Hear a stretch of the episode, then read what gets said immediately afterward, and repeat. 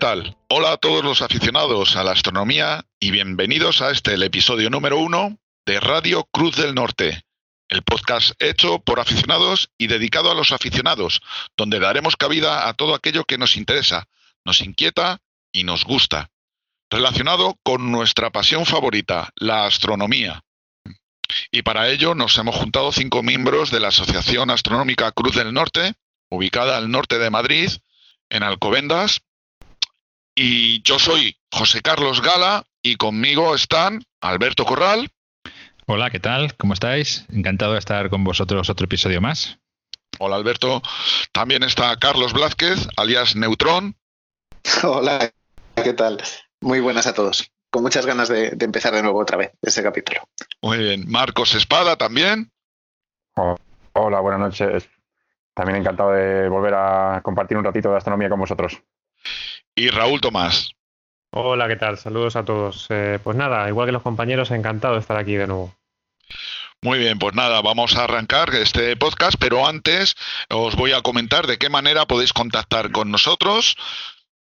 Pues eh, yo casi que diría que lo más sencillo para localizarnos es que entren en nuestra página web, que es eh, www.cruzdelnorte.com, y ahí a la derecha hay una pequeña sección donde están los distintos enlaces a las redes sociales que tenemos. Tenemos eh, pues Facebook, eh, tenemos eh, Flickr, tenemos Twitter, hay varias. Entonces ahí están los enlaces para acceder a todas ellas. Y también viene la dirección de nuestra asociación, por si se quieren pasar a un jueves a nuestra reunión de, por las tardes. ¿Vale? Yo creo que eso es lo más fácil. Si te parece. Sí, y que, traigan bollitos, que traigan bollitos. Perfecto, perfecto, eso sería perfecto. bueno, voy a presentaros el contenido eh, a continuación. Bien, en primer lugar, vamos a dar paso a las preguntas de los oyentes. Después eh, presentaremos las noticias de actualidad. A continuación, vamos a dar cabida a un monográfico dedicado a una pregunta que nos ha traído de cabeza, yo creo que a todos nosotros cuando hemos empezado con esto, que es qué telescopio me compro, qué telescopio eh, va a ser el, que, el que voy a tener y el que, bueno, no me va a defraudar en principio. ¿Vale? Y luego eh, cerraremos este número con el cielo del mes.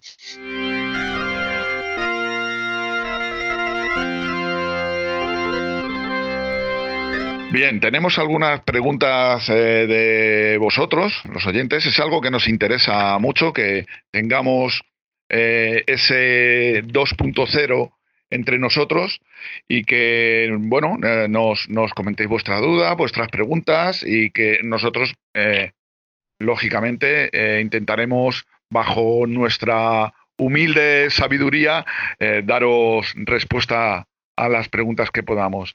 de ello se va a encargar hoy Alberto. Alberto, adelante. Hola, ¿qué tal?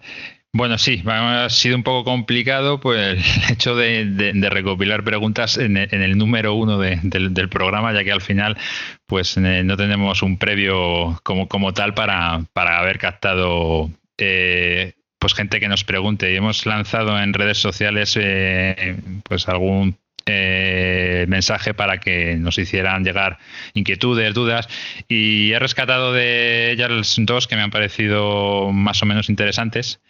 Eh, una de ellas es que nos han preguntado que cuáles son los planetas extrasolares que son más parecidos a la Tierra.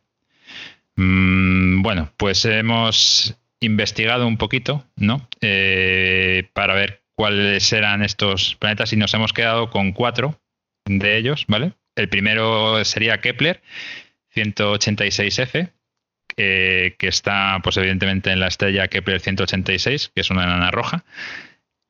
Que, bueno, pues es la distancia a la que está no hace ni mucho frío ni mucho calor y parece que podría albergar la presencia de vida. Le hace un candidato idóneo también el tamaño, ya que apenas es un 10% más grande que la Tierra y lo tenemos a una distancia de 557 eh, años luz. Un poco, un poco lejos, pero bueno. Más planetas que tenemos eh, parecidos. Pues eh, seguro que habéis oído hablar todos de Tigarden, la estrella Tigarden, ¿vale? Que es otra enana roja. Parece que son las, las mejores candidatas a, a tener planetas de este tipo. Y ella tiene también dos estrellas, perdón, dos planetas, Tigarden B y Tigarden C, que tienen una distancia bastante menor de la que separa la, eh, Tierra del Sol. Mm, de forma que, bueno, por, poneros un ejemplo, en Tigarden eh, el año dura solamente 5 días y en, el C dura 11. O sea, pues para que os hagáis idea de, la velocidad y de la cercanía que tienen con, con su estrella. ¿Vale? Eh, la distancia es bastante más cerca que la anterior, está solamente a 12,59 años luz. ¿Vale? Eh, otra estrella es que es K2.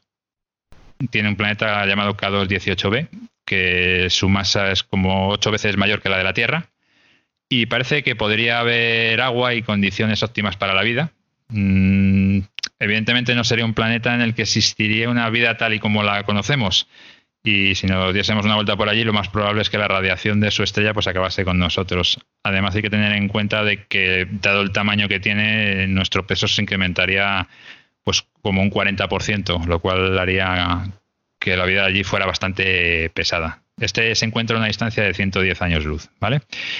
Y por último, pues una estrella que se llama TOI eh, tiene otro planeta que se llama el TOI 700D que es la primera de las exotierras que ha sido descubierta por la misión TESS de la NASA, que eh, si recordáis se lanzó en abril de, 2018 como una especie de sustituto del de, la misión Kepler. Y es un planeta que también orbita otra enana roja, eh, que tiene una masa aproximadamente de un 42% de la del Sol. El tamaño pues sería como un 19% más grande que nuestra Tierra y está pues dentro de la zona de que llaman de aguabilidad, ¿no? Porque las condiciones en las que se encuentra pues podría albergar agua. Eh, la verdad es que se descubrió por el método del tránsito, con lo cual no conocemos más que su tamaño y su órbita, con lo cual no podemos saber realmente si, si hay agua en él. Y este se encuentra a una distancia de, de 100 años luz aproximadamente de la Tierra. Espero que con esto hayamos respondido a, más o menos a, esta pregunta. Bueno, perdona, solo recordar que, bueno, cuando se habla de planetas extrasolares, muchas veces se menciona la, el, el, prefijo, por decirlo de alguna manera, Kepler. Y eso es porque hay una sonda que está dedicada a mapear nuestra galaxia en busca de, planetas que orbitan otras estrellas. Y esas estrellas que tienen como compañeros a, esos planetas extrasolares eh, siempre se les cataloga como Kepler y luego después se les pone una matrícula, lo que se conoce como matrícula, ¿no? Un número, barra, no sé qué, no sé cuánto. ¿De mm. acuerdo? O sea que eh, la palabra Kepler, refiriéndose a estrellas, eh, si te interesas por el tema de los planetas extrasolares, la, lo vas a oír mucho. Sí, sí. Además, me, ha llamado mucho la atención de que la mayoría de los planetas se están orbitando siempre en enanas rojas, ¿no? Entiendo yo que, esto debe ser porque debe ser más sencillo el localizar eh, planetas eh, en este tipo de estrella, ¿no? Bueno, en realidad, en realidad es porque las estrellas rojas es la población más numerosa de, estrellas en, por lo menos en el universo conocido. Al decir población me refiero a, tipo de estrella. ¿De acuerdo? Eh, las enanas rojas son las más numerosas. El Sol se encuentra en la secuencia principal y hay muchas estrellas en la secuencia principal, pero hay muchas más que son enanas rojas. Las enanas rojas el problema que tienen es que tienen fulguraciones muy violentas de radiación y eso sería el, mayor eh, el, mayor obstáculo a la hora de encontrar vida. Eh, o sea que a pesar de que sea un, de que una estrella roja tenga un planeta en la zona de habitabilidad y que incluso pueda tener agua y atmósfera, el tema de la radiación sería un impedimento muy, muy, muy fuerte. Pero bueno, eso sería parte de otro, de otro tema y otro debate. Sí, sí. Veo que no, no, nos valdría con llevar el bronceador allí. Sería un factor 3 millones por lo menos. bueno, eh, pasamos a la siguiente pregunta mm, que nos han hecho llegar y la verdad es que me ha parecido bastante interesante porque sí que es una cosa que yo siempre me he preguntado y que aprovechando la pregunta, pues he investigado un poco. Y es que qué museos de astronomía y lugares relacionados con la astronomía hay en nuestras ciudades. Bueno, desgraciadamente no he tenido muchísimo, mucho tiempo para prepararlo y solamente me he podido centrar en Madrid y en Barcelona. Sí que es cierto que he encontrado más en Madrid, quizá porque vivo aquí y conozco más, ¿vale? Pero en Barcelona, pues también hemos encontrado algún sitio. Os comento un poco por encima, ¿vale? Eh, aquí en Madrid existe un museo que se llama el Museo de Astronomía y Geodesia, que está en la Universidad Complutense de Madrid, ¿vale? Que pues agrupa pues una colección bastante importante de instrumentos de geodesia, astronomía y topografía. Eh, bueno, durante los últimos 50 años. Al final tiene pues unos planetarios, esferas celestes y cuenta con instrumentos eh, pues de una relativa antigüedad, ¿no? Relacionados con la astronomía y astrolabios y bueno, el tema de las visitas eh, os, voy os vamos a dejar en, en, los comentarios del podcast un enlace donde podéis concertarlas porque creo que tienen que ser telefónicamente y creo creo que es gratuito, ¿vale? Me da la sensación, pero no he podido encontrar el precio por, por ningún sitio, con lo cual entiendo que debe serlo, ¿vale? Luego también aquí en Madrid está el Real Observatorio de Madrid, que está en el mismo parque del Retiro. La verdad es que es un edificio que eh, lo tenemos muy cerquita y que pasa prácticamente desapercibido y es un museo de, de gran valor, ¿vale? Normalmente organiza visitas guiadas y se puede descubrir ya no solo el edificio principal, que es bastante bonito, tiene una biblioteca muy, muy espectacular y tiene una colección también de instrumentos científicos eh, bastante importante, como el Círculo Meridiano de Repsol o el Gran Telescopio de Herschel. De, estamos hablando del siglo XIX, 1804. ¿vale? Yo creo que merece la pena ir ir a verlo. Igualmente se pueden organizar visitas eh, contactando telefónicamente con él y creo que las hacen en grupo. Incluso me suena porque un compañero de la asociación organizó una que las hacen en, en inglés, por si tenéis algún amigo queréis sorprender algún amigo que venga a Madrid. Bueno, saliendo ya un poco fuera de la, de la capital, eh, he encontrado dos lugares. Eh, que es el Madrid Deep Space Communication Complex, ¿vale? Es el complejo de comunicaciones del espacio profundo de Madrid, que está situado en Robledo de Chabela.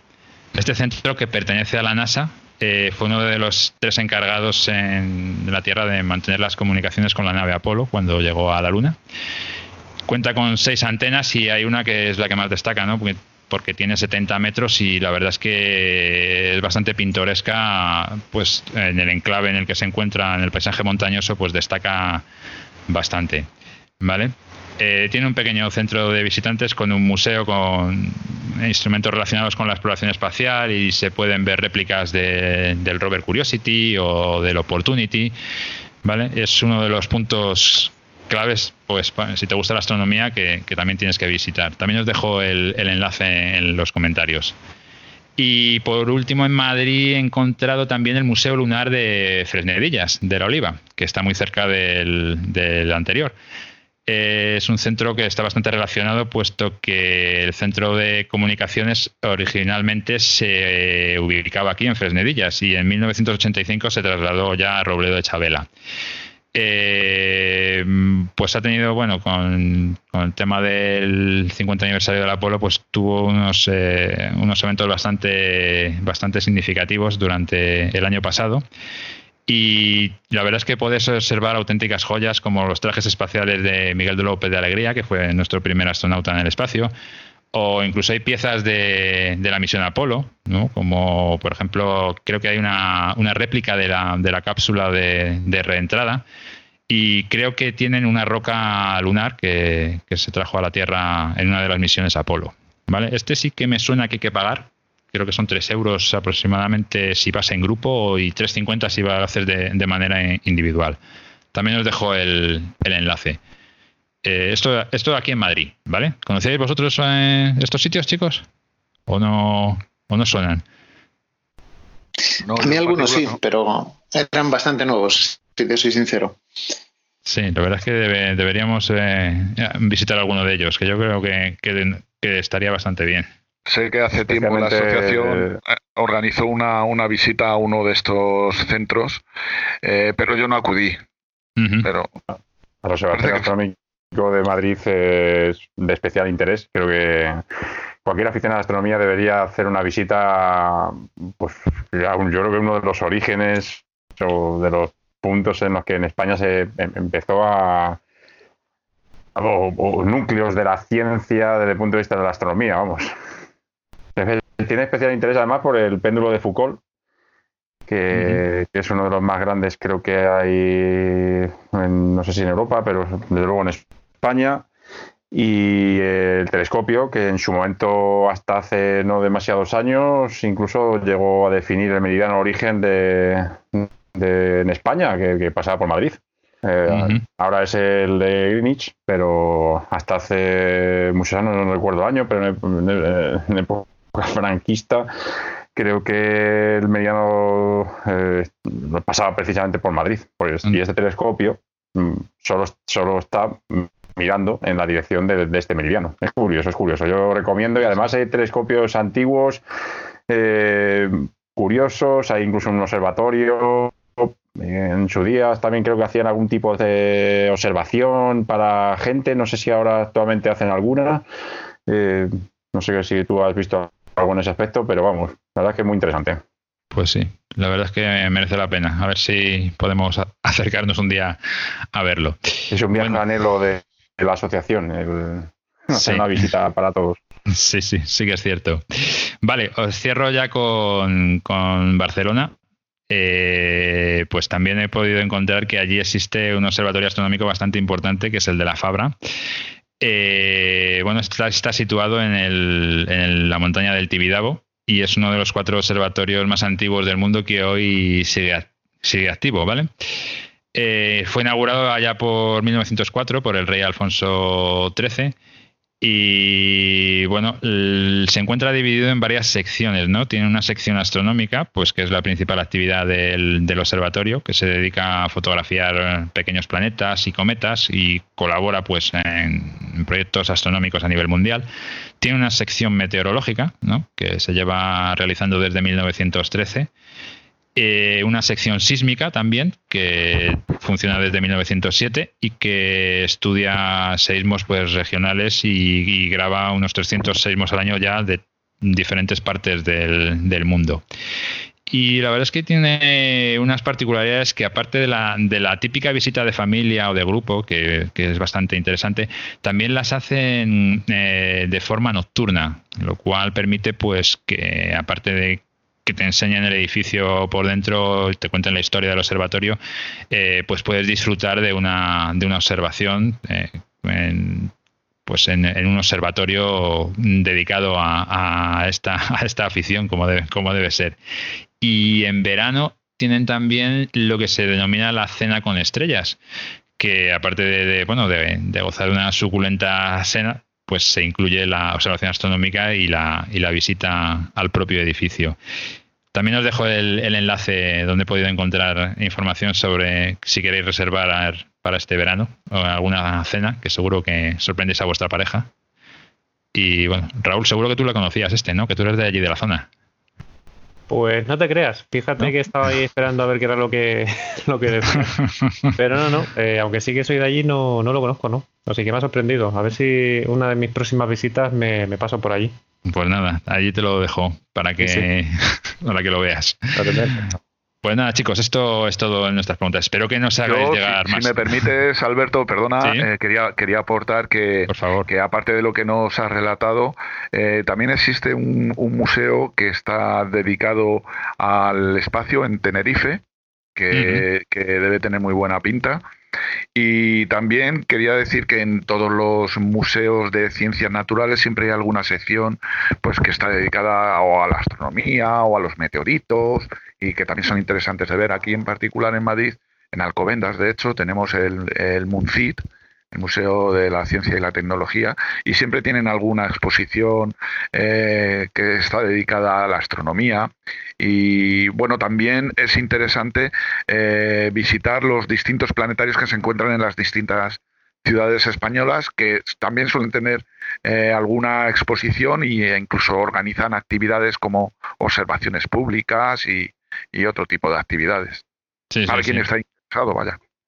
Está muy bien, sí. Los planetarios, evidentemente, son el, punto principal de, esta actividad. Bueno, pues lo que os comentaba, chicos, que por favor hacernos llegar preguntas, dudas, eh, lo que queráis. Eh, cuantas más mejor, ¿vale? Para poder alimentar esta sección. Sí, señor. Muy bien, pues nada, perfecto. Este ha sido nuestro nuestro eh, bautizo de fuego eh, en cuanto a las preguntas de los oyentes. Eh, animaros a que, como dice Alberto, a que sigáis haciéndolo. Y bueno, ahora vamos a hablar un poco de las noticias recientes que hayamos podido escuchar en los medios y que nos va a relatar Carlos a continuación. Hola, muy buenas. Vamos a ver, es, complejo, eh, porque últimamente hay un montón de, webs donde puedes ver eh, eventos o noticias astronómicas. Eh, están descubriendo planetas continuamente y, y, hasta cuesta, cuesta escoger una. Pero esta vez he escogido una que se refiere a una estrella. Todos, todos hemos visto muchas veces la constelación de Orión y en el hombro del cazador hay una supergigante rosa perdón, roja, una supergigante roja que es Betelgeuse. Eh, una supergigante es una estrella que, para que nos hagamos una idea, si, cogiese el Sol que está en el centro del sistema solar y lo sustituyese por Betelgeuse, pues comentan que, el radio de la estrella llegaría más allá de la, de la órbita de Júpiter. ¿Qué tiene de particular esta estrella? Pues según parece, está ya al final de su vida, está, está agotando ya casi todo su combustible. Y cuando esto suceda, teóricamente colapsará y explotará y será una supernova, una supernova que será visible pues desde la última cubo en 1604, pues la, que hemos tenido posterior en, nuestra Vía Láctea. Y los científicos pues llevan ya muchos años estudiando esta estrella porque eh, dicen que es una variable semirregular. Realmente varía el brillo de la estrella y si ahora, observamos el cielo, vamos a ver que la estrella Betelgeuse es realmente pequeña y el, otro día en una observación que, estuvimos haciendo, que salimos a hacer de astronomía, eh, a simple vista realmente se, nota que es más pequeñita. Los astrónomos eh, la están observando mucho últimamente y en el último mes es una estrella que ha pasado de tener una magnitud 0,4-0,5 a 1,37 en tan solo 30, 40 días. Y es un cambio muy, muy, muy drástico. Ha pasado de ser de la estrella que estaría dentro de las estrellas más, más brillantes en la posición décima, pues ahora estará en la, en la posición 21. Y es realmente no se sabe. Hay algunos que opinan que es un paso más en esa variabilidad irregular que tiene la estrella y otros apuestan porque va a explotar como una supernova, aunque hablan de, de un plazo de que puede ser desde dentro de cinco días hasta dentro de prácticamente un, millón de años. En lo que sí coinciden todos es que el día que, que Betelgeuse explote como una supernova, dicen pues que va a rivalizar con, una luna llena y, que va incluso a, ser capaz de, proyectar sombras de objetos durante la noche. Y espero que no nos pille, porque si no nos va a fastidiar la astronomía durante una buena temporada. No sé qué pensáis. Sí, sí, la verdad es que va a ser un problema bastante grande. Pero yo había oído que no, que no iba, o sea, que realmente era un poco bulo, ¿no? El hecho de que fuera a explotar en cinco, de, eso de cinco días, o sea, le daban un tiempo de vida de miles de años. Mm, vamos, o que por lo menos nuestra generación y las venideras no iban a ver la explosión. Pero bueno, al fin y al cabo parece que todos son conjeturas, ¿no? Porque nadie está allí para saber si va a explotar o no. Pero lo que está claro es que no, parece que vaya a ser tan inmediato como, como nos lo están vendiendo los medios, ¿no? No, realmente yo lo que he leído por ahí en, papers eh, es, eso, que puede ser desde, desde ya hasta prácticamente un millón de años. Y con ese rango, pues, pues ya ves la certidumbre que tienen. Mm. Y, de hecho hay muchos que piensan que, como es una estrella que es eso, variable semi-regular, o sea que varía, pero sin un criterio fijo. O sea, hace muchos, muchos años, pues podía ser tan brillante como Rigel tan poquito brillante como Alpha Centauri, que probablemente, probablemente en el pasado, en algún momento, fue menos brillante de lo que es hoy día. Lo que pasa es que hoy, en esta fecha, ha alcanzado el mínimo eh, histórico. O, ah, bueno, creo que era un 20% eh, más baja del mínimo histórico que habían reflejado. Y por eso salió a, los, a la palestra, como se dice hoy día. Mm. Oye, Carlos, eh, y para tranquilizar a nuestros oyentes, ¿has leído algo aparte de, de, la afección esa que dices de pues que tendríamos una noche más luminosa de lo, de lo normal? ¿Alguna otra afección que pueda, eh, que pueda llegarnos a, nosotros, digamos? No, a nivel, o sea, de preocuparnos por, por porque venga ahí una, una onda de radiación y eh, arrase la vida en el planeta, nada, eso totalmente no, debería descartado. muy bien, muy bien. Está, demasiado lejos. Sí, está más cerca, sí, pero está muy, muy, muy lejos.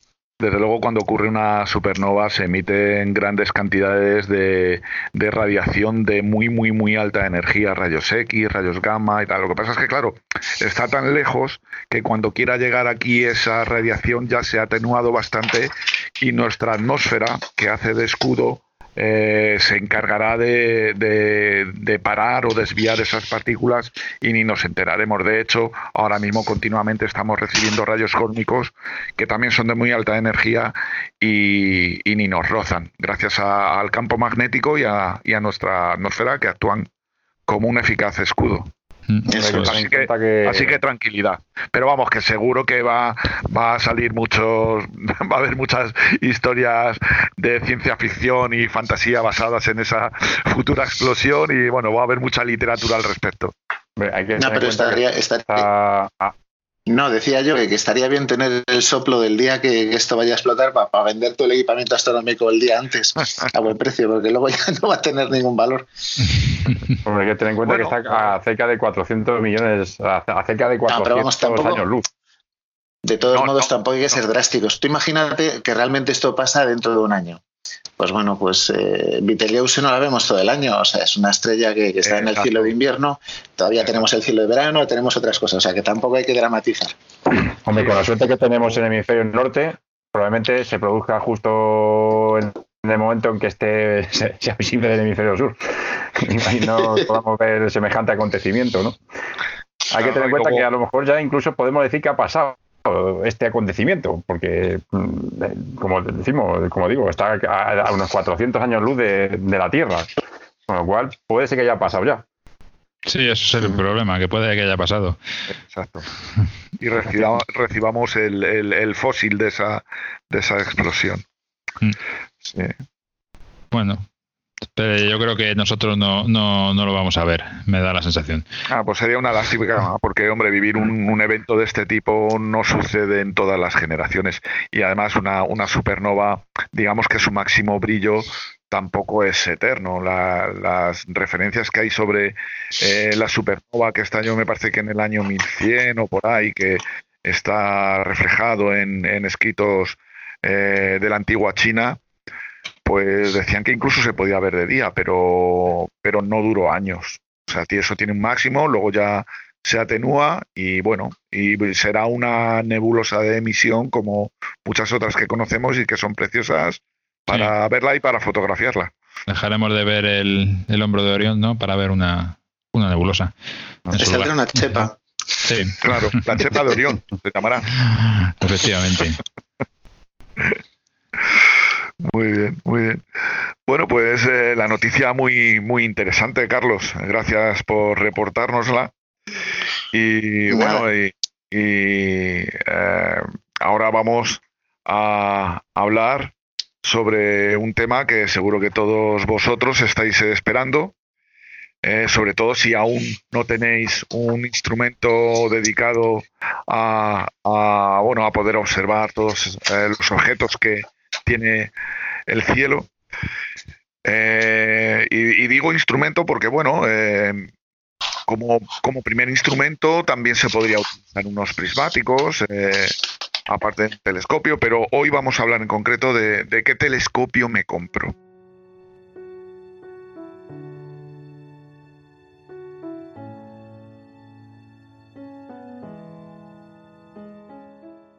Bueno, y una vez eh, habernos escuchado, eh, viene la pregunta, una de las preguntas fundamentales a la hora de decidir qué, equipo o qué instrumento queremos adquirir. Y uno de los más importantes es ¿para qué lo quiero? ¿Para qué quiero ese telescopio? Sabemos que dentro de la astronomía hay distintas facetas y según la faceta, pues eh, hay un telescopio apropiado para ella y en esto no vamos a pronunciar ahora. Alberto. Pues hombre, la verdad es que es una pregunta bastante buena, porque si te vas a dedicar a una cosa, evidentemente te tendrás que decantar por un tipo de telescopio o otro. Si quieres hacer visual, irás a por un tipo, si quieres hacer fotografía, irás a por otro. está claro que, bueno, pues el hecho de pues de, ver en qué vas a dedicar la afición va a determinar que te compres el telescopio de, una clase u, otra. No quiero entrar mucho en lo que son los tipos de telescopio porque lo, vamos a ver más adelante, pero sí que sí que es cierto que os vamos a decir que hay telescopios que están especializados en planetaria, ah. que consiguen mejores resultados para, planetas. Hay telescopios que tienen mejores resultados para cielo profundo y hay telescopios que, bueno, pues que son un poco todoterreno, ¿no? Ahí os tenéis que preguntar, pues, ¿qué, es lo que queréis para, qué es lo que queréis hacer con él. Claro, porque me imagino que, bueno, eh, aquí se aplica la máxima de que no existe un telescopio que valga para todo. No, no, nunca. Efectivamente, siempre hay alguno que destaca en, en alguna particularidad, ¿no? Ajá lo, vas a ver. Si, sales desde luego con, alguien y pues consigues y miras por eso por los diferentes telescopios, verás que cada uno tiene sus matices y sus, sus, cosas.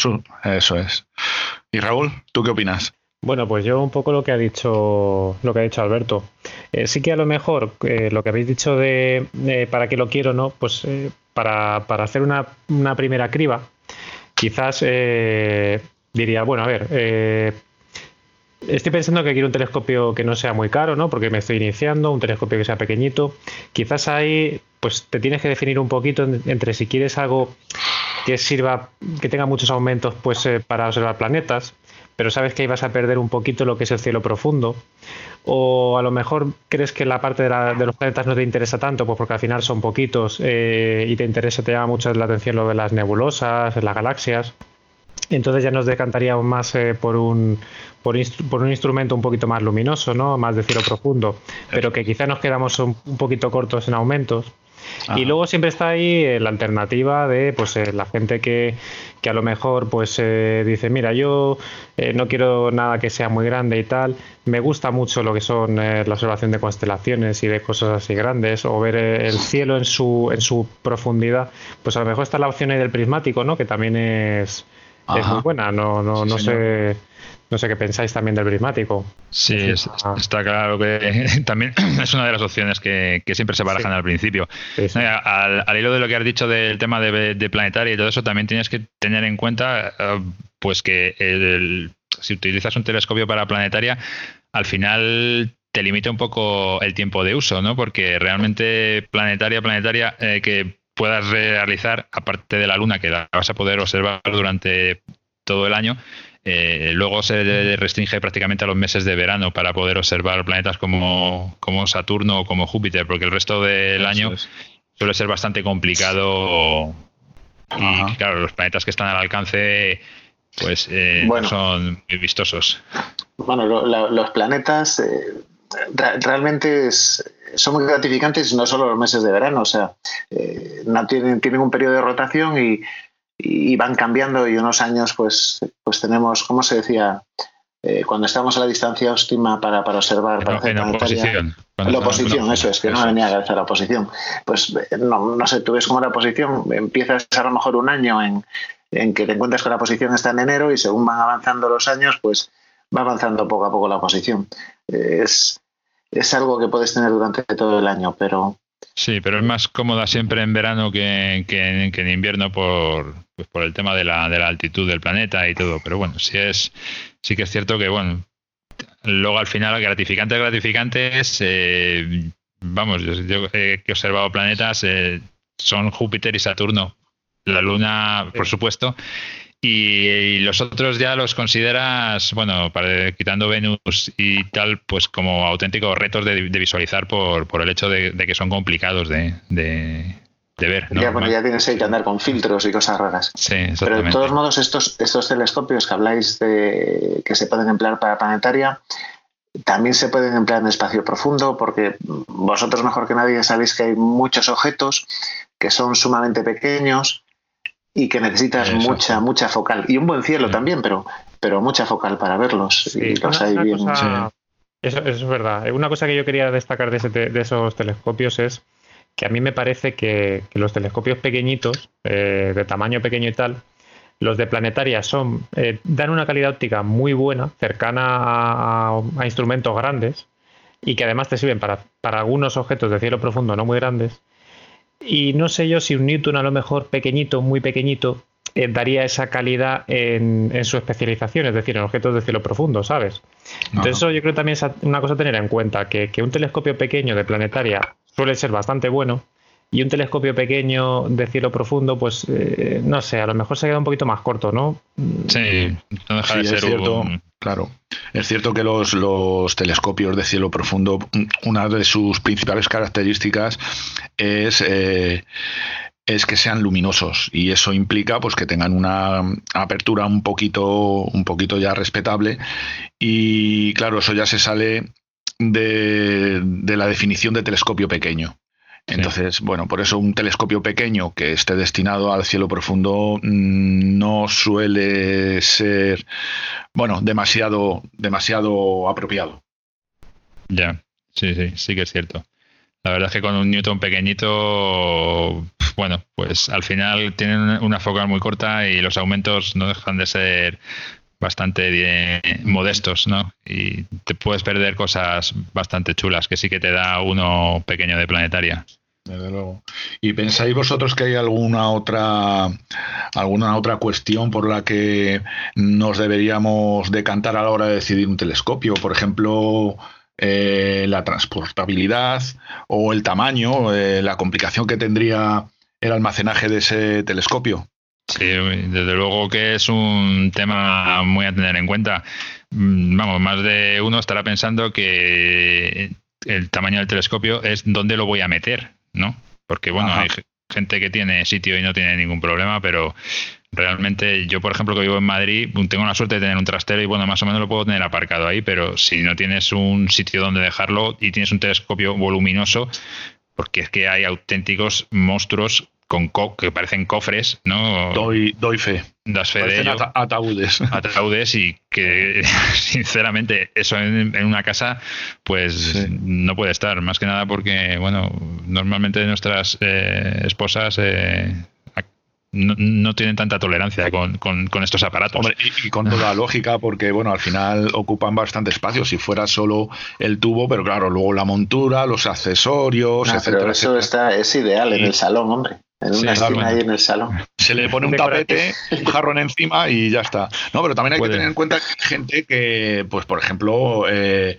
gente que vive con sus padres y que solamente disponen de una habitación y en su habitación pues tendrán, yo qué sé, pues el, ordenador, un no sé qué, no sé cuánto y tal, y meter un, un trasto más pues puede ser, puede ser una complicación añadida. Entonces, eh, bueno, cada uno tiene sus circunstancias a la hora de disponer de espacio pero hay que tenerlo en cuenta, claro, hay que tenerlo en cuenta. Sí, el, tamaño es, fundamental. Incluso yo creo que también enlaza con lo de lo que hemos hablado antes de qué es lo que quiero hacer con él. ¿no? Yo, por ejemplo, conozco a un señor que solamente utiliza el telescopio cuando se va de vacaciones. Eh, se va de vacaciones al pueblo y entonces se lo lleva. Entonces, pues claro, tiene que ser un telescopio que no sea muy grande, porque eh, tiene que llevar maletas, tiene que llevar cosas. Entonces, eh, si eres una persona, pues que a lo mejor eh, estás aprovechando esas oportunidades para cargar con tu telescopio, pues está claro que necesitas algo pequeñito. Si eres una persona que sabes que los fines de semana que haga bueno, estás dispuesto a sacar el telescopio y llevártelo a donde sea y vas a ir tú solo en el coche, no vas a llevar nada más, pues bueno, a lo mejor puede ser un poquito más grande. Y si encima tienes sitio para guardarlo, pues Bueno, pues eso sería ideal, claro. claro. Yo eh, conozco, bueno, de hecho es, es, un antiguo miembro de la asociación, eh, que alguno de vosotros conoceréis, Jesús. Es un señor que, bueno, ya es mayor, y dejó de hacer astronomía porque ya se vio incapaz de cargar con el telescopio y con las pesas y la montura y todo eso. Esa es otra, sí, sí. Quiero decir que cada uno tiene sus circunstancias y yo estoy seguro de que si hubiese dispuesto de un telescopio de estos pequeñitos, que los hay, eh, que incluso los puedes guardar en una mochila y transportarlos, seguramente habría seguido eh, con la afición un tiempo más. Pero claro, él tenía un telescopio más o menos grande. De hecho, fue, creo que fue el primero en la asociación que dispuso de una montura con goto. Y las monturas con goto suelen ser monturas mm, ya pesadas. Entonces, todas estas cosas hay que tenerlas en cuenta. Sí. Vamos a desanimar a la gente al final. no, no, todo lo contrario. Les, les, estamos dando información que tienen que tener muy en cuenta a la hora de adquirirlo, porque todo esto, si, lo sabes de primeras, pues te puedes ahorrar un disgusto, la verdad. Vamos, a, vamos a tratar de volcar todo, toda nuestra experiencia, ¿no? todo lo que hemos sufrido nosotros o lo, que hemos visto que ha sufrido la gente de la asociación, pues para que con ello cojan y hagan un cóctel de, ideas y, sepan a qué atenerse. ahora, por ejemplo, imagínate, yo quiero empezar con la astronomía y quiero ver planetas y quiero ver objetos de espacio profundo. Me ocurre que, sé que es un tema que me gusta, pero no sé por dónde ir. ¿Qué me recomendaríais a mí que comprase? Dirías, pues en tu caso yo iría a este tipo de equipo. Y tengo espacio. Bueno, pues fíjate, yo creo que en ese caso el espacio no sería gran problema, porque yo creo que lo ideal es un refractor. Los refractores son eh, para quien eh, bueno, no, no, conozca un poco la nomenclatura, son los típicos telescopios de lentes, ¿vale? Y suelen ser alargados, pero estrechitos. Entonces, bueno, eh, el espacio no sería el mayor problema de ese tipo de telescopios. Y son ideales para planetaria. Pero yo, por ejemplo, en el caso de los reflectores, eh, son poco luminosos los que tienen un precio razonable. Claro, lo que pasa es que eh, para observar planetas la luminosidad no es un problema. Yo creo voy a hacer, voy, a hacer de, de, de, loco que no tiene hace preguntas tontas. Ah. Entonces, ah, digo, pero claro, es que es muy largo el tubo y yo creo que eso es poco luminoso. Y para planetas me vale, pero, pero si me pongo a ver algún objeto pequeñito, quiero ver una galaxia, hay que, otra, hay que otra cosa, yo creo. Yo, yo, yo te recomendaría que te fueras a uno más todoterreno, ¿no? Estamos pensando en todos en, o, en los Smith Cassegrain o, o si... Y tengo, por ejemplo, un presupuesto limitado. Ilimitado, bueno. Claro, pero... no, lo, hemos comentado, pero el dinero también es otro de los factores a tener en cuenta. Sí, sí. no todos disponemos de dinero para decir, oye, mira, me voy a iniciar en una afición que no sé si al final me va a enganchar o no. Y claro, voy a hacer una inversión importante. Estamos hablando de adquirir eh, un instrumento un precio, mínimo, un precio mínimo, porque la gente a veces llega, por ejemplo, a la asociación y te dice, pues eh, tengo, yo qué sé, 200, 300 euros. Y tú ya pues piensas, pues mira, con eso tienes poco. O, ¿sabes? O, por ejemplo, es muy típico, quiero hacer fotografía y tengo un presupuesto pues limitado. ¿Cuál, cuál crees que es la cifra mínima para empezar a disponer de. para poderse comprar algo razonable. Yo opino que a partir de 500 euros eh, te puedes comprar un telescopio bastante, bastante eh, potente, vamos. Pero Alberto, perdona, Alberto, cuando hablas de telescopio, ¿te refieres solamente al tubo? O no, a un completo. Eh, exacto. A un completo con su montura y con su tubo. y, listo para ponerlo en estación y empezar a observar. Exactamente. Unos, 500 euros, ¿no? yo creo que sí. Partir de ahí, sí. Partir, de, ahí. Esa sería la cantidad que yo creo que con la que te deberías empezar a mover. Muy económico, lo veo yo eso. Sí, yo, yo quizá un poquito también. Sí, pues yo me, yo, yo me, inicié con menos, ¿eh?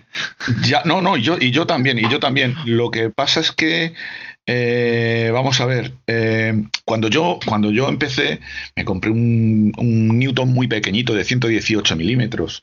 Mm. Pero es cierto que cuando me lo compré tampoco había mucho más. O sea, ya tenías que dar un salto muy, muy, muy, muy grande para comprarte algo ya de calidad. Ya una montura con goto, etcétera, etcétera. Ahora eso la tecnología ya se ha generalizado mucho y ya es mucho más fácil, más económico y más accesible el poder acceder a un telescopio de mayor, si queremos decirlo, calidad o con mayores prestaciones. No solo eso, o sea, perdona. Sí, sí, vale. No, no, decía que no solo eso, o sea, pensad que tenemos que recomendar un equipo o tratar de orientar la gente, orientarlas a orientar a la gente hacia un equipo eh, que no los frustre. Y me explico, o sea, pues eh, que, cuando miren por él eh, vean algo y digan qué bonito, que sea fácil hacer una puesta en estación, porque yo recuerdo, yo cuando empecé, pues no sabía hacer la puesta en estación. Y por más que lo intentaba no lo conseguía hasta que acudí a la asociación y me enseñaron. Tiene que ser algo que sea, que, eso, que no frustre, o sea, que, que lo disfruten desde el primer día. Porque yo creo que hay mucha gente que compra equipos, sale, apunta a la luna, consigue a lo mejor apuntar a algún planeta y ahí acaba la astronomía para ellos.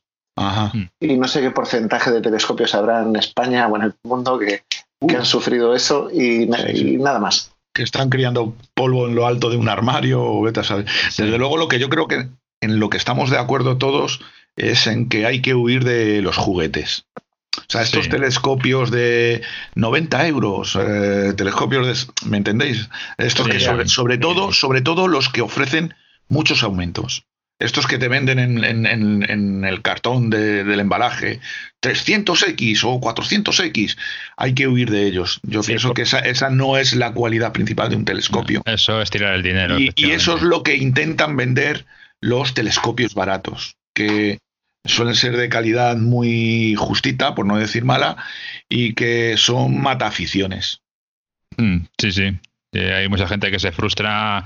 Yo, de hecho, mm, me, lo tomé justo al contrario, pero yo cuando, yo cuando empecé en la astronomía fue porque me regalaron uno de esos telescopios.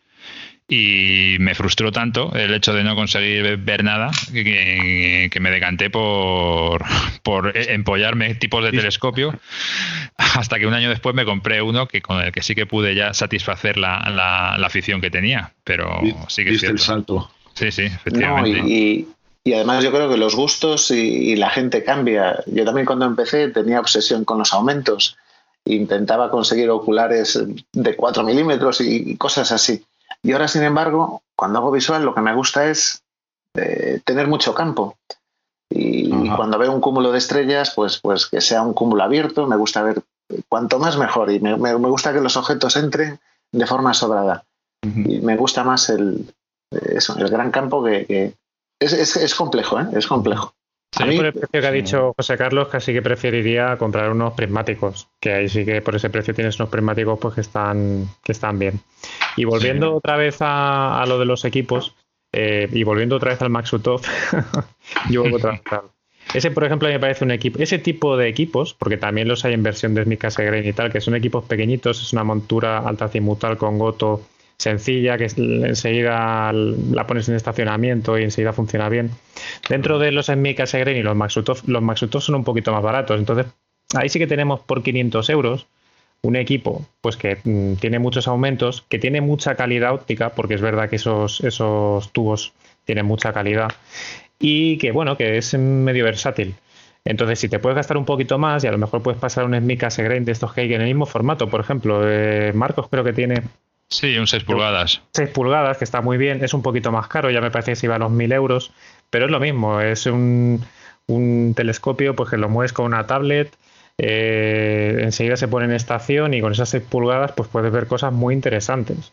O sea que yo creo que ese, ese formato de telescopio, si no tienes mucho presupuesto, a lo mejor yéndote hacia un Maxutov, y si tienes un poquito más, yéndote a un Cassegrain un poquito más grande, yo creo que es muy adecuado para la gente que está empezando y no se quiere complicar la vida, y quiere ver un poquito de todo. ¿vale? Yo, yo creo que es una buena, una buena opción. No pesa mucho tampoco. Vamos. Sí, sí.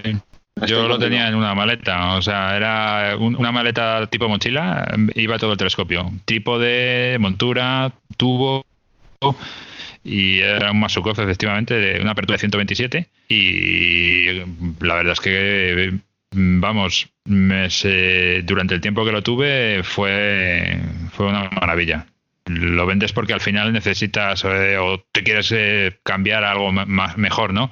Pero a mí no me defraudó en absoluto.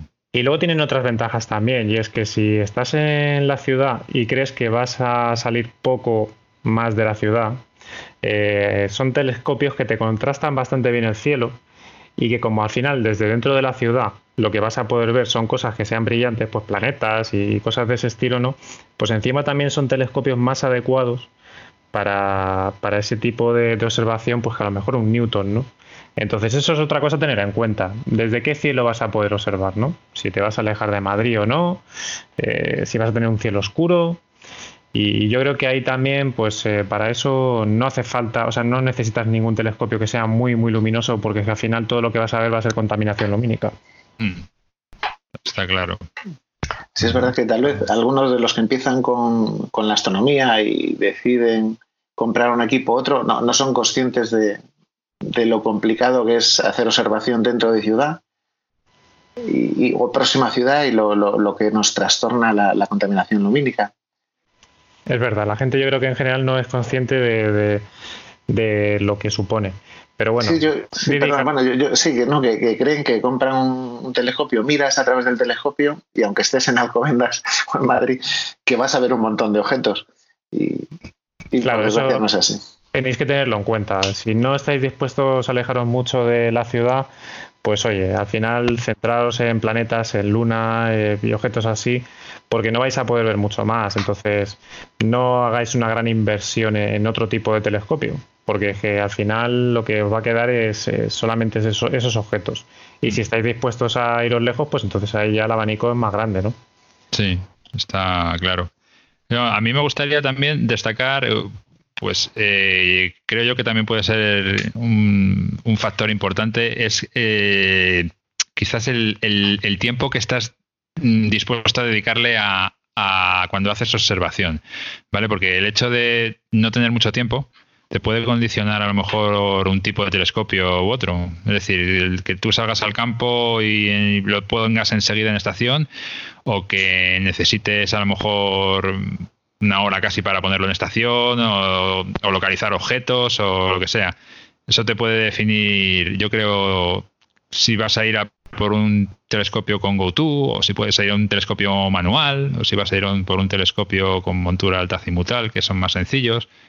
No sé qué, opináis Claro, claro, claro. Yo creo que, bueno, que efectivamente eh, lo que vienes a decir es otra de las grandes máximas de la astronomía, y es que el mejor telescopio es el que más vas a usar.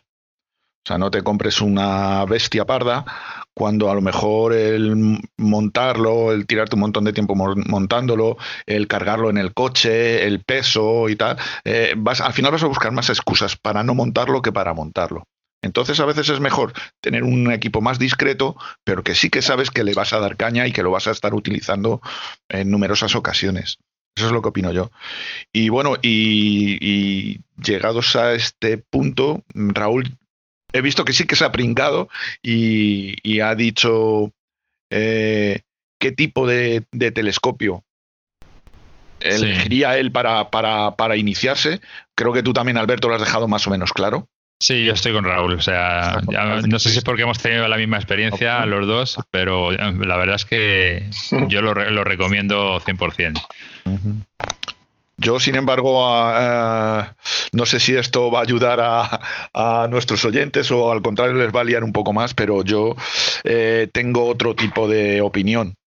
Y es que, bueno, yo empecé con un telescopio muy, discreto, me dio muchísimas eh, satisfacciones, pero eh, yo vi otra gente que tenía otro tipo de telescopios y también fueron sus primeros telescopios y me parecieron fantásticos.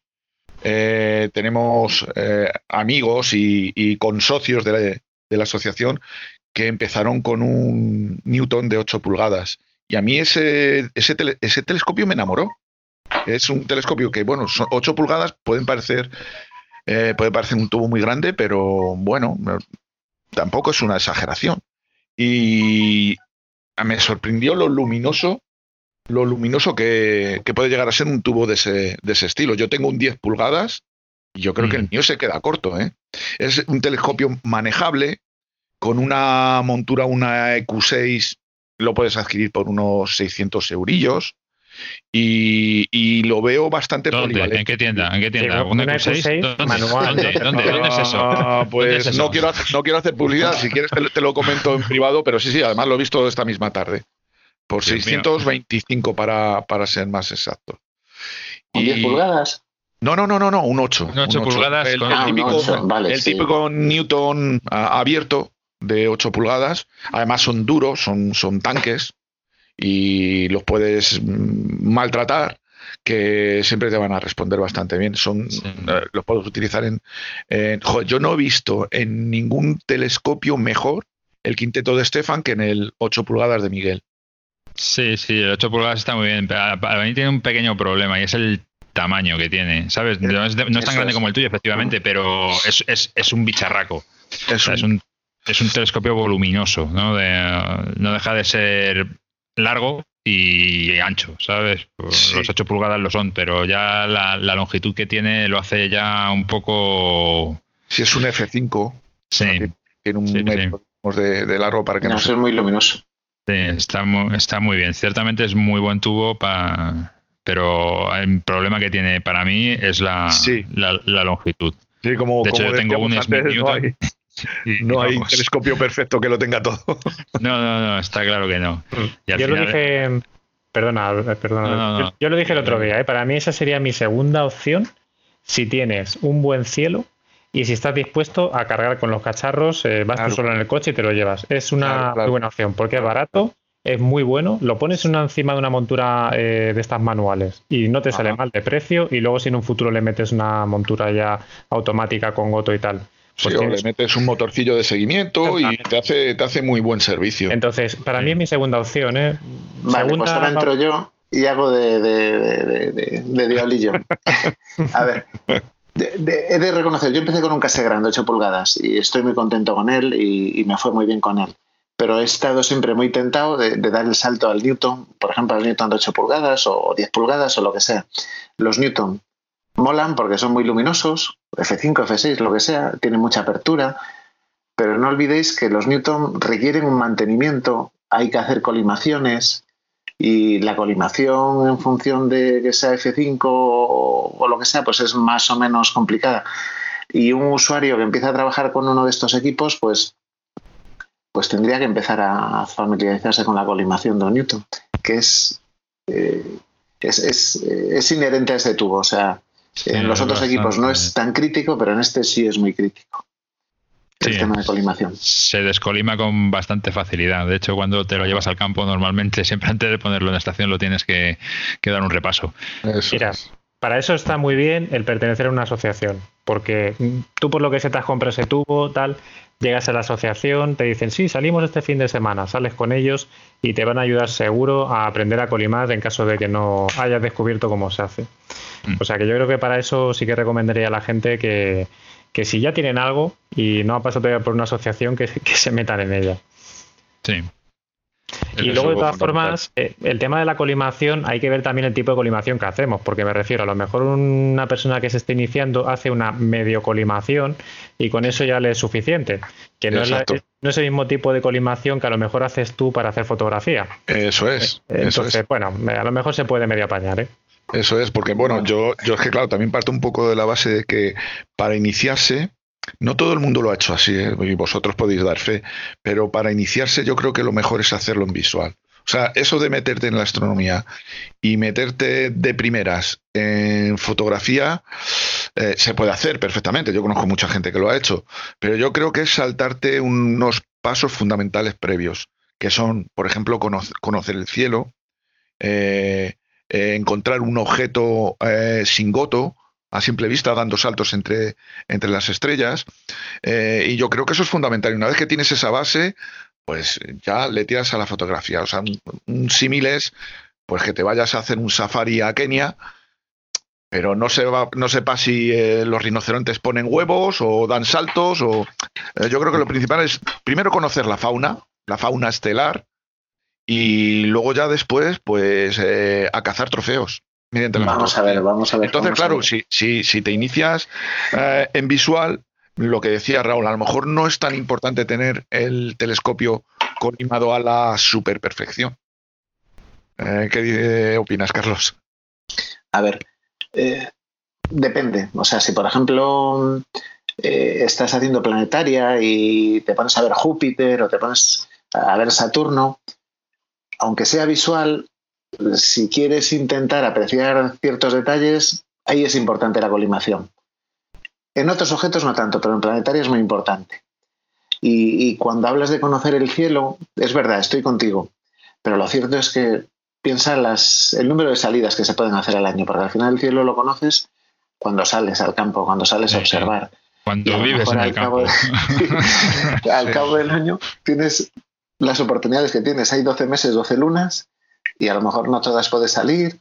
Y, si el proceso de aprendizaje es lento, o sea, eh, igual resulta que tenemos que esperar unos años para empezar a hacer fotos y hay otros que no somos tan pacientes. Claro, claro. Es que José Carlos es de la vieja escuela. Se nota que ha empezado hace mucho. Sí, sí, sí. Yo esto de, la esto de la astrofotografía, la verdad es que lo he cogido un poquito a remolque a remolque de, los, de, los, de los más iniciados y yo, bueno, pues soy un poquito más de, visual.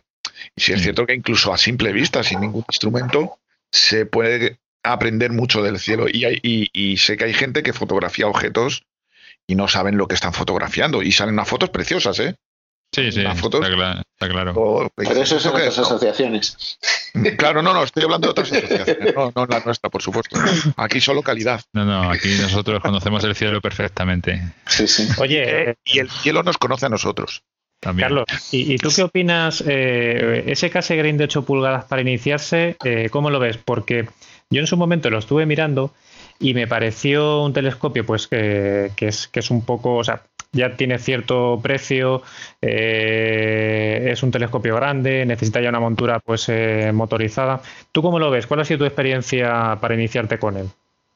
Bueno, yo tuve mucha suerte porque pillé una oferta de estas eh, que había en, la óptica donde lo compré y, salió aparentemente, eso me han dicho, bastante económico, pero, pero vamos, mil euros me costó lo que estuvo más montura. Y la, experiencia, comenzar a trabajar con él, para mí muy traumático, muy traumático porque era incapaz de hacer la puesta en estación. no, no, conseguí hacer la puesta en estación y lo estuve intentando de forma desesperada un par de meses. Fui a la asociación y ya me dieron ahí unos tutoriales y me enseñaron a trabajar, a hacer la puesta. Una vez hecho eso, una vez que resolví el tema de la puesta en marcha, me dio muchas alegrías. Yo hice mucha me gustaba hacer planetaria, tanto en visual como, como hacer foto, y para eso lo veo un equipo fenomenal. Y, luego en espacio profundo hay muchos objetos que, que, disfrutas mucho y otros pues los miras a través del buscador. Pero yo estoy muy contento con, el, con ese equipo. Lo veo muy, muy todoterreno, como el vuestro. Es, un, es, un, telescopio que, que, la gente que ya llega a la asociación lleva un tiempo y que deciden invertir dinero en un telescopio, el de tanto el de 8 pulgadas como algunos el de 9.25, mucha gente se lo compra.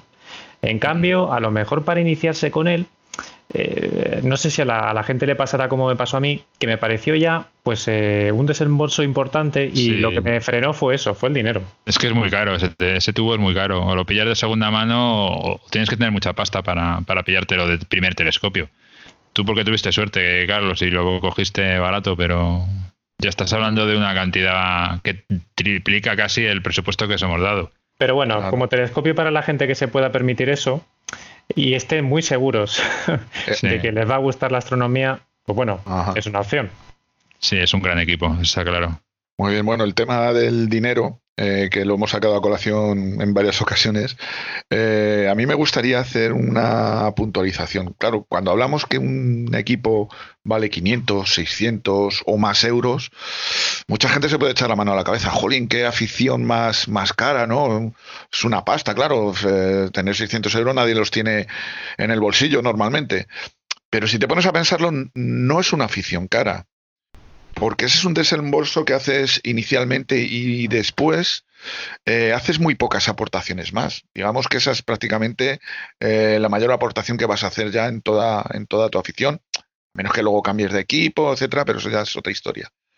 Yo si lo comparo con otras aficiones, eh, pongamos como ejemplo el más, el fútbol, por ejemplo. El fútbol a mí me parece inmensamente caro. Estoy hablando del, fútbol, como, eh, no como deporte, sino como espectáculo. A alguien que le guste ver el fútbol, se tiene que gastar una pasta en el cable, en la televisión por cable.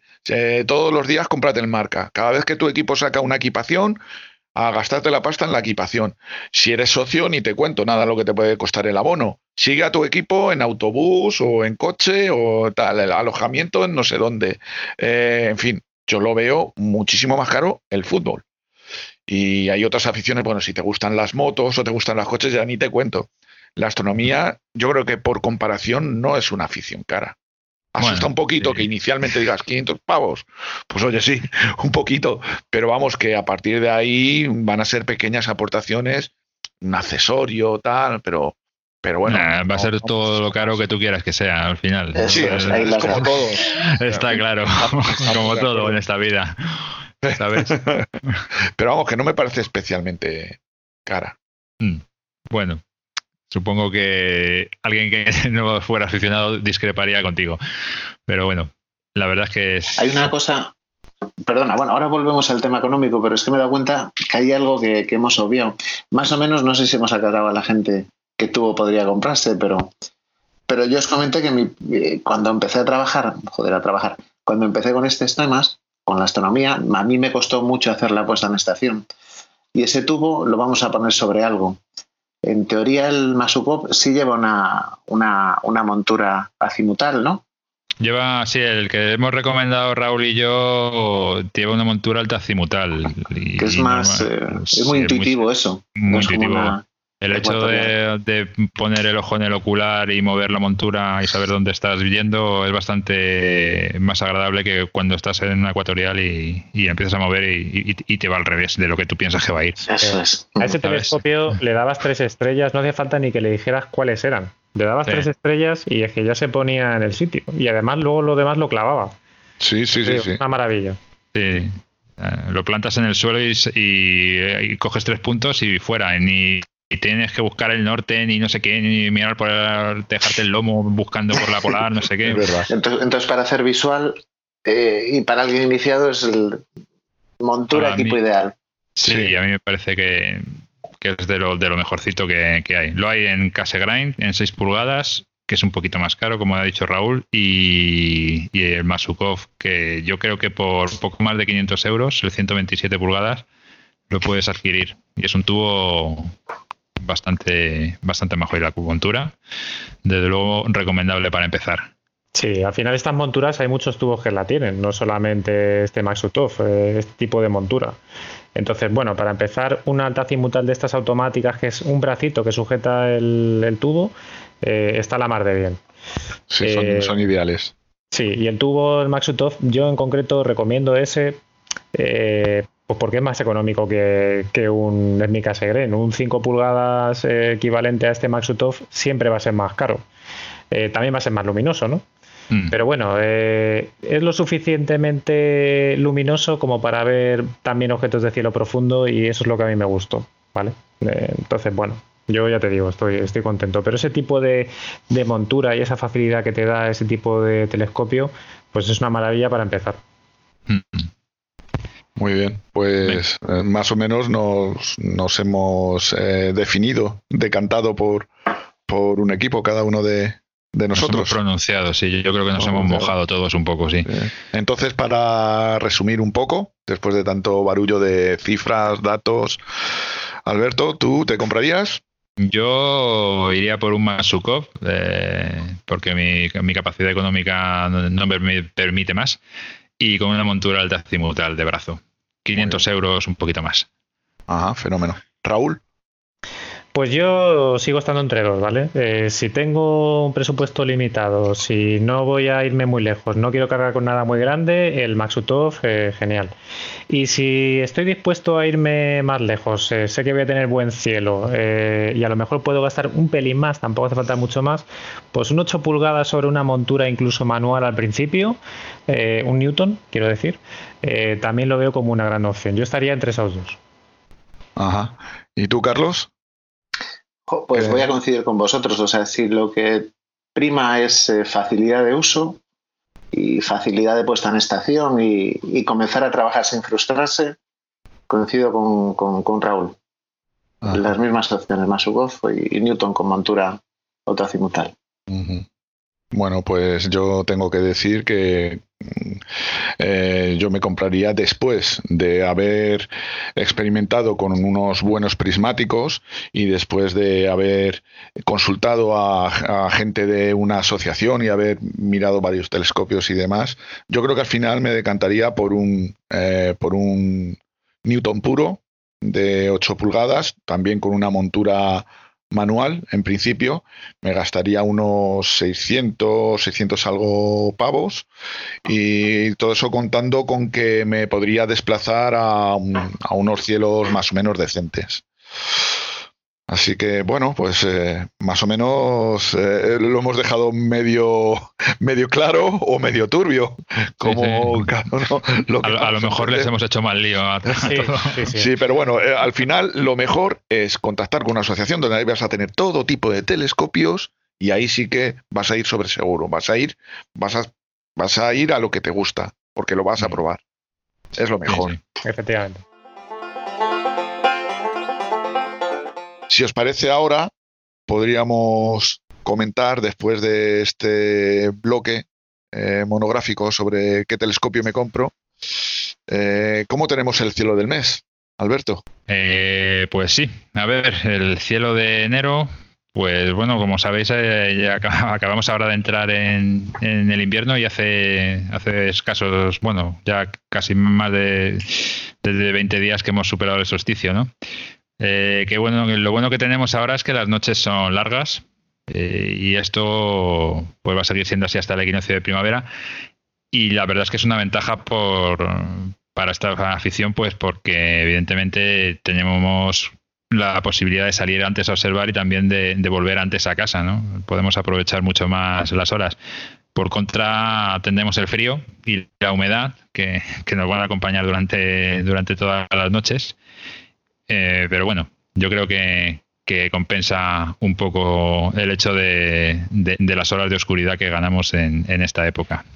Vale, bueno, mm, así por comentaros un poco, durante esta época sí que vamos a ver todos que en el cielo va a dominar la constelación de Orión, del cazador, ¿no? Que seguro que la reconocéis todos fácilmente por las tres estrellas que llaman el, bueno, que forman el, el denominado cinturón de Orión.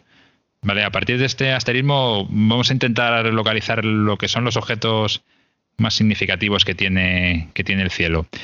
¿Vale? si prolongáramos una línea imaginaria hacia, hacia arriba, llegaríamos al de Barán, ¿vale? que está en la constelación de Tauro.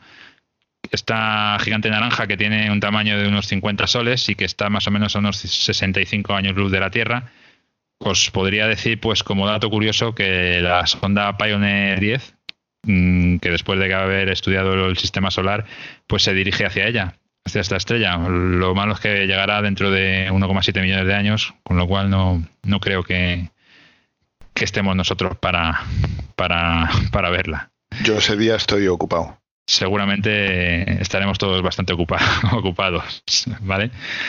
esta estrella es muy, bueno, la verdad es que destaca bastante en el cúmulo abierto de las Íades, que tienen una forma de V, aunque realmente no esté relacionada con dicho cúmulo, ya que está bastante más próxima de la Tierra y, parece formar parte de ella, pues simplemente porque se encuentra en la misma línea de, visión, pero no, no es, pertenece al, cúmulo como tal. Si continuamos prolongando la línea que os he comentado, vamos a llegar a las Pléyades M45, ¿no? Las conocemos también como las siete hermanas, ya que en ellas vamos a identificar siempre eh, visualmente y ya con un instrumento óptico siete estrellas perfectamente que destacan sobre las 250 que conforman el, el cúmulo. La verdad es que es un objeto muy bonito y bastante fácil de fotografiar, pero es bastante complicado de procesar, ¿no? Porque tiene unos contrastes muy fuertes entre las estrellas y para poder dejar una foto bonita con él suele ser bastante complicado. Mm, normalmente, si queremos captarlo, pues utilizaremos una focal de unos 800 milímetros, pues para que nos quepa más o menos entero. Eh, si queréis un dato friki, por ejemplo, no sé si conocéis la, la marca de coches Subaru, la, eh, japonesa, ¿no? Sí, sabéis que tiene un logo, un logotipo en el que aparecen unas estrellas, y esto es debido a que la palabra Subaru en japonés significa Pléyades. ¿Vale? Eso para que presumáis con vuestros colegas. Sí, sí. Cuando quieras dejar algún dato. Voy a cambiar de coche ya. ¿eh? Mañana mismo cambio de coche. Directamente, ¿no?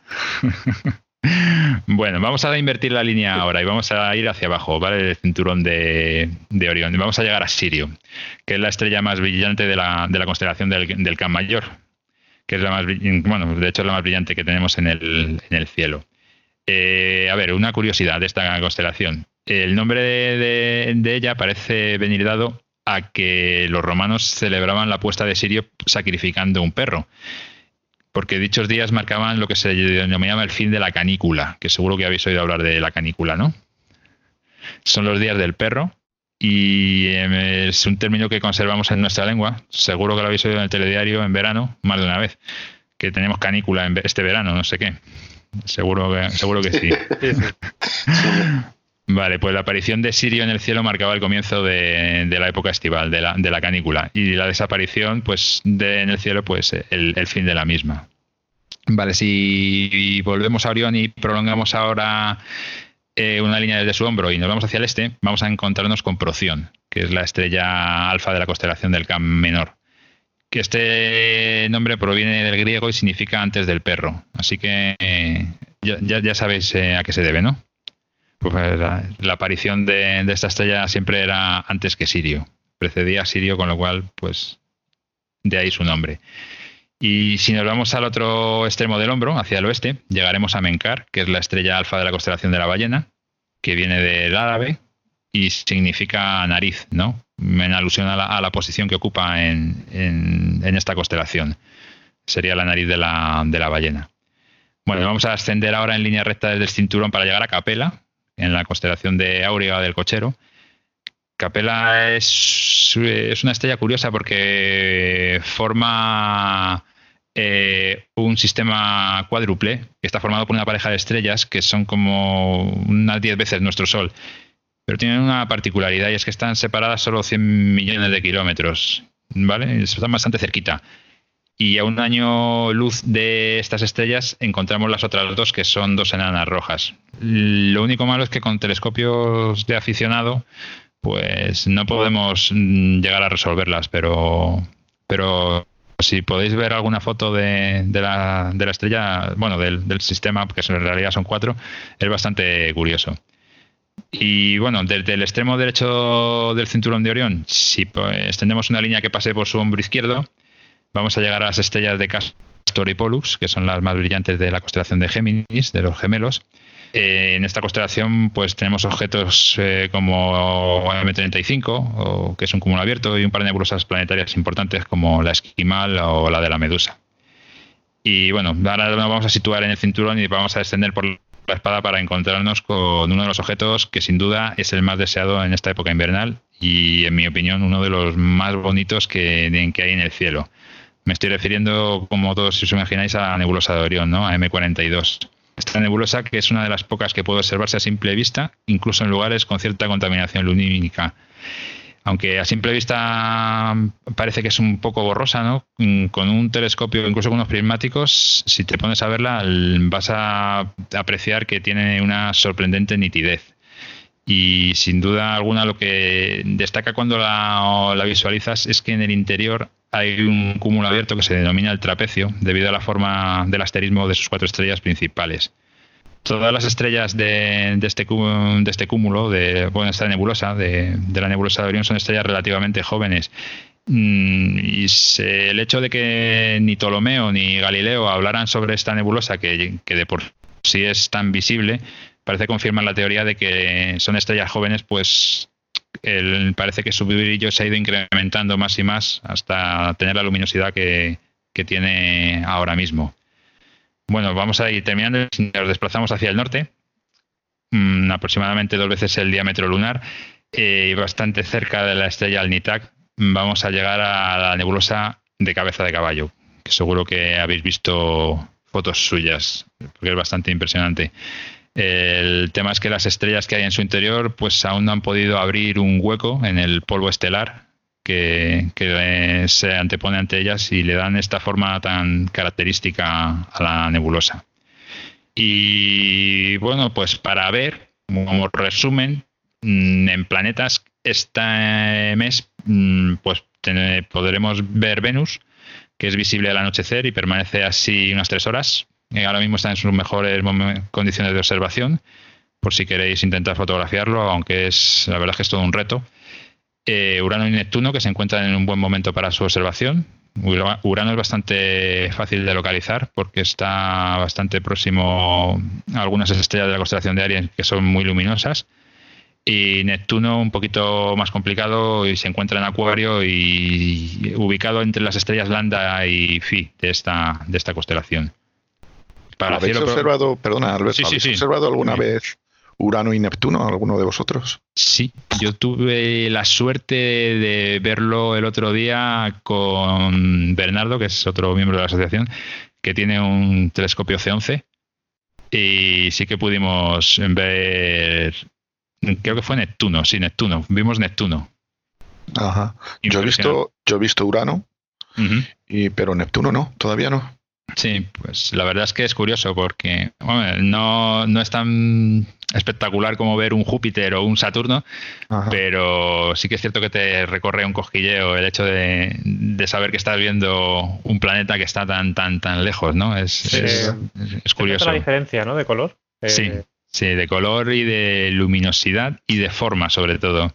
Porque las estrellas, cuando las miras a través del telescopio, digamos que son como puntitos brillantes que tienen ese brillito así, pero los planetas son puntos redondos. Son bolitas. Son bolitas, efectivamente. Son como unas pequeñas bolitas y no tienen esa, ese brillo que tiene la estrella.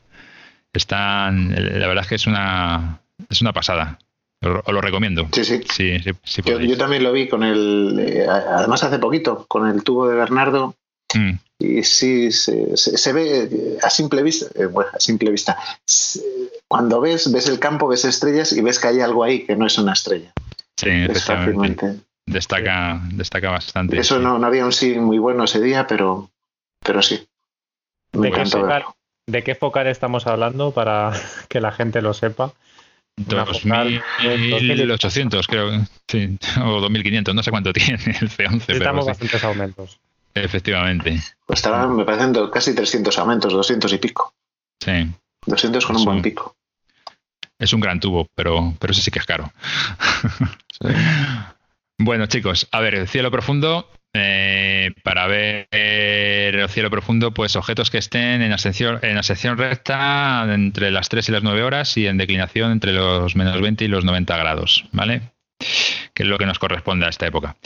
Eh, sin duda, pues la mejor objeto para fotografiar o visualizar M31, la galaxia Andrómeda con las satélites M32 y, y M110. Eh, sobre la medianoche o por ahí estará en el cenit y es una ubicación bastante buena pues para visual o incluso para, fotografiar. También son visibles las Pléyades, que hemos dicho, la nebulosa de Orión, Cabeza de Caballo y nebulosa Centauro como la del Cangrejo o la Crystal Ball Nebula, que se llama así porque tiene o parece una, una bola de cristal. Es bastante curiosa de ver. Y estrellas dobles, pues a ver, en Orión está Lambda Orionis, que también se llama Mesa Oeca, eh, que tiene un bonito contraste entre sus integrantes. Son estrellas eh, bastante diferentes una de otra y, es muy bonita visualmente. Y como recomendación de nuestro compañero Sergio, también podéis disfrutar de Omicron 2 Eridani, eh, que es una estrella orbitada por dos estrellas enanas, una roja y una blanca, con la particularidad de que la estrella principal es el sol de planetas habitables de alguna de las sagas más importantes de ciencia ficción. ¿vale? Estoy hablando de Vulcano, que es el planeta natal del, Doctor Spock, y también esta estrella es referenciada en Dune como estrella del planeta Riches, que es uno de los más avanzados en la, en la cultura de las máquinas. Y para terminar, lluvia de estrellas, tenemos las, bueno, ya tenemos, ya han pasado por, su máximo las cuadrántidas, eh, que está, bueno, el radiante sabéis que está en la constelación de, de Bollero, que es una lluvia bastante activa, 120 mm, aproximadamente, está por encima de las Perseidas, aunque no todo el mundo lo, sabe. Las estas las cuadrántidas y las, las otras las, las anteriores cuáles son que nunca me acuerdo del nombre. Son las más las leónidas. Las leónidas son las son las más mm, vamos las que más estrellas fugaces por hora tienen. Vale. Sabes lo que pasa que como están en una época del año en la que eh, a veces hay nubes pues por eso no son tan populares. No, y tampoco apetece mucho tumbarse a ver eh, estrellas fugaces en, en Quita, quita, que sí mola. sí mola. Hace bastante, bastante frío. Vale, y bueno, de cometas estamos más bien escasos. Está el periódico El Pan Stars, eh, que se verá visible entre las constelaciones de Casiopeo y Perseo y tiene una magnitud de unos 9 que hacia finales de mes eh, se situará pues por el doble cúmulo de Perseo aproximadamente. Pero no, no hay nada reseñable y tampoco me he enterado de que haya nada, nada nuevo. Así que nada, esto es el cielo que nos espera durante el mes de enero. A ver qué, qué tal se porta el tiempo. Sí, y a esperar que rige el... No, era Betelgeuse, ¿no? Me parece la que estaba, la que estaba ahí un poco a ver si estallaba en forma de supernova, como estrella de Orión, que has, comentado la constelación de Orión. Sí, sí. La, la, gran protagonista de, todas las noticias de estos últimos días. La verdad es que esta época del año eh, el cielo de invierno tiene muchísimos objetos. Es, tiene que ser muy difícil hacer una selección. Sí, sí, necesita uno varias noches para hacer observación y, ver todo, todo lo que está disponible, porque hay montones de objetos que ver.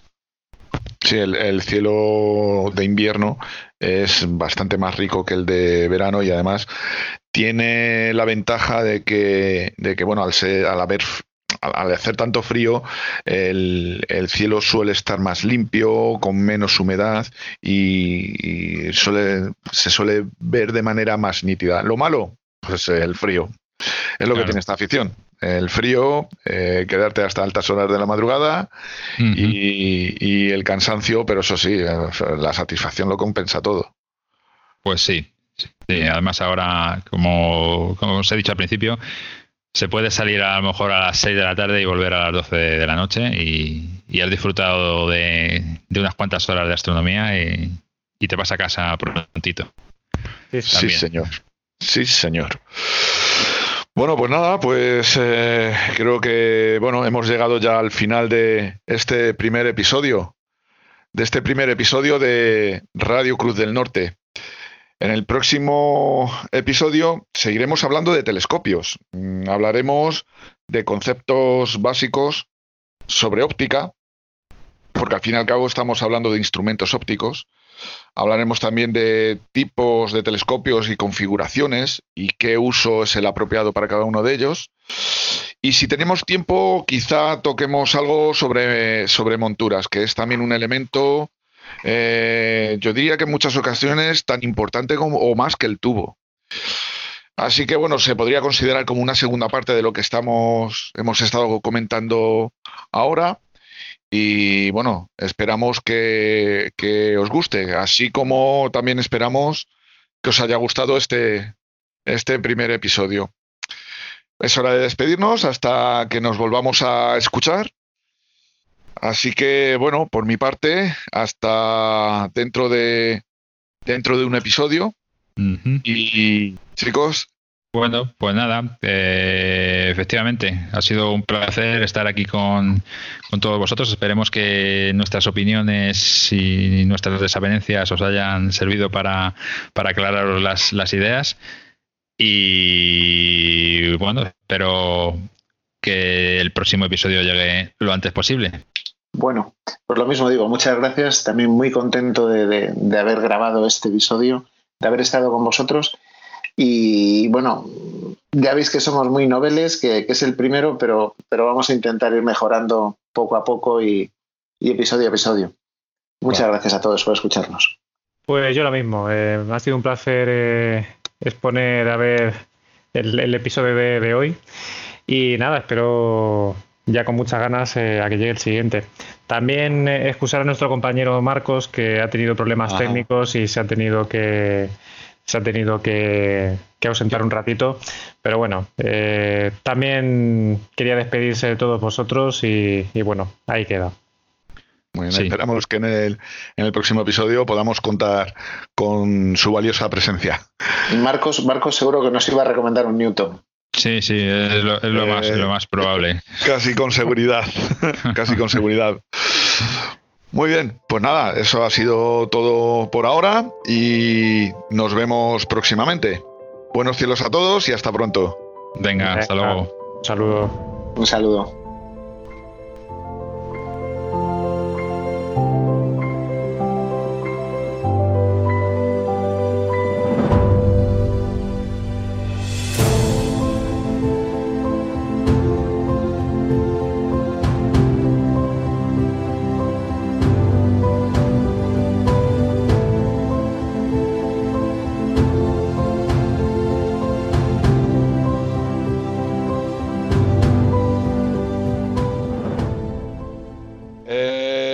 Presento en primer lugar, yo soy José Carlos y a continuación os presento, esto va a haber que cortar un poquito porque me he trabucado, pero bueno, eh, retomo. Eh, eh, ¿Cuáles son los métodos de contacto con los que podéis contactar con nosotros y saber algo más? joder, esto también hay que editarlo un poquito, ¿eh? Esto, joder. Me lanzo, me lanzo. Vale, espera. Y. Joder, me está quedando fatal esto, ¿eh? No me gusta nada. Y os voy a presentar. Ah, bueno, esto hay que editarlo. Pues nada, vamos a dar comienzo a este número uno. Y para. Ah, va, fuera, otra vez, repito. Eh, y vamos a dar comienzo a este eh, podcast número uno me quedo clavado. A ver. Raúl os va a comentar eh, cuáles son los métodos de contacto para, para contactar con nosotros. ¿Para qué va a ser?